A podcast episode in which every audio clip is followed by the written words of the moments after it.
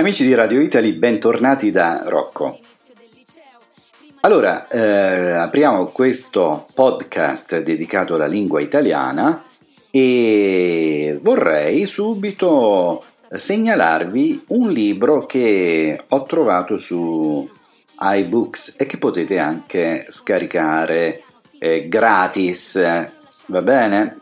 Il titolo di questo libro è Quel ragazzo all'ultimo banco quindi va benissimo per voi che studiate. Eh? Mm, so che la maggior parte di quelli che mi ascoltano sono studenti cinesi che imparano la lingua italiana. Allora, il libro è Quel ragazzo all'ultimo banco, va bene? E lo trovate su iBooks.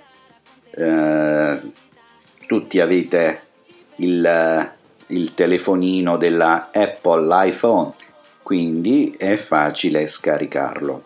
Chi è l'autore? È Luigi Cercello. Dice eh, nella presentazione eh, sono della provincia di Napoli e sono uno studente universitario. Eh, quel ragazzo all'ultimo banco è il mio secondo romanzo. Scrivo perché scrivere mi fa stare bene. Sono felice quando scrivo, riesco a tirar fuori tutto ciò che non sono in grado di esprimere a voce. Ho sempre scritto, prima lo facevo solo per me stesso, poi però lo scorso anno ho deciso di pubblicare uno dei miei scritti, quello che per dimensioni e struttura più si avvicinava a un libro ed è andata meglio di quanto sperassi. Va bene? Spero che insomma vi fa piacere questa segnalazione. Eh, vi ricordo che questo ebook è gratuito e se volete potete anche ehm, come dire eh, cercare e, e, fare amicizia con l'autore però su Facebook eh, e lo trovate sotto la voce Luigi Torres Cerciello ho visto i migliori appesi a un filo come gli aquiloni e troppi campioni a cercarsi l'ombra sotto i lampioni. Abbiamo troppi sogni, troppi pochi cassetti e i tuoi dove li hai messi?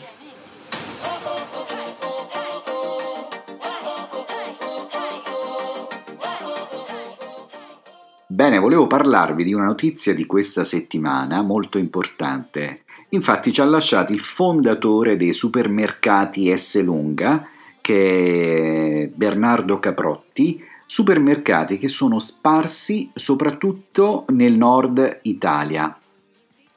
Nel quadriennio, nell'ultimo quadriennio, questa catena milanese ha toccato 1,1 miliardi, mentre eh, la concorrenza, l'Eurospin, è arrivato a 550 milioni e la Coppa a 53 milioni.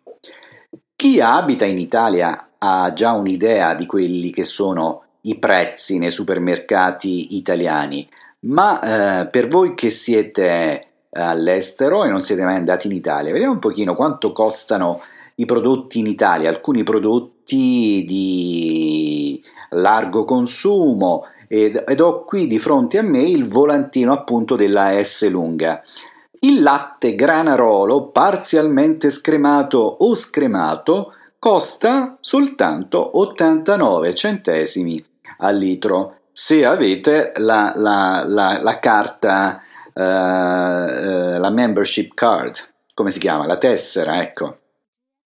Un bagno schiuma di 650 ml costa poco meno di 2 euro. La la la la, vediamo un pochino. Buh. Ecco qua, uno shampoo Fructis di Garnier costa 1,79 euro. Un televisore 22 pollici della Samsung 139 euro. Che c'è poi di interessante? L'acqua minerale, eh, 6 bottiglie da 2 litri costano soltanto 1,80 euro. E poi, e poi, e poi lo yogurt Yomo, Yomo eh, sono eh, con 8 confezioni da 125 grammi, costano soltanto 2,19 euro. Insomma, i prodotti in Italia eh, non costano così tanto. Potete andare a, bene a studiare e so che la maggior parte di voi eh, va a Milano, al Politecnico oppure eh, in queste scuole di moda, la Marangoni e in bocca al lupo. Fra poco parliamo di Milano. Spesso mi chiedo perché Sto a raccontare cazzi miei la gente, pensa a quelli come me, stanno svegli la notte, cercando le frasi per riuscire a parlare di sé. E non sanno fare nient'altro, non sanno fare niente, neanche le lavatrici hanno i maglioni sgualciti. Si parlava di Milano. Milano è sicuramente in testa alle preferenze degli orientali, sia cinesi che giapponesi. Ultimamente c'è stata una missione internazionale di Giuseppe Sala, il sindaco di Milano, che ha proposto e ha promosso eh, la città e tutto il pacchetto turistico ai giapponesi. Eh, Milano vuol dire anche cibo di qualità eh, mh, mm, ci sono oltre 3.000 ristoranti e quelli con la stella Michelin sono 15. Milano è per i milanesi la vera capitale italiana e, e qui i romani sono un pochino se la prendono, sono un po' tristi, però ultimamente Milano si è data molto da fare. Anche per il nostro presidente del Consiglio, Matteo Renzi, eh, dice appunto che è la città leader che prende l'Italia per mano e su questo sicuramente non ci sono dubbi. Milano piace ai cinesi, Milano piace ai giapponesi perché ci sono eh, le boutique di moda, e, ma non c'è soltanto eh, questa le griff, mm, ma ci sono soprattutto le sfilate. Milano è il centro della moda. Il settore moda chiuderà quest'anno con una crescita dell'1,4%, secondo i dati di panorama.it.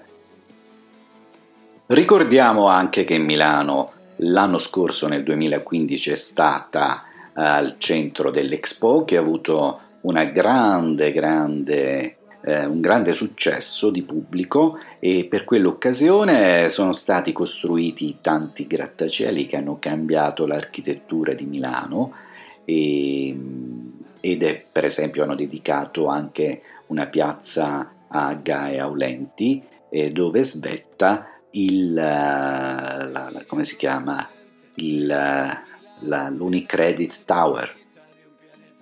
Milano, secondo il Financial Times, è la capitale italiana delle start-up, quindi la sharing economy è in salute, è la città e il primo mercato italiano per realtà come Airbnb e Uber. Milano è il polo della cultura, libri, teatro, musica, il prossimo anno, dal 19 al 23 aprile 2017, eh, Milano avrà il suo centro a Ro Fiera quando è prevista la giornata mondiale del libro e del diritto d'autore.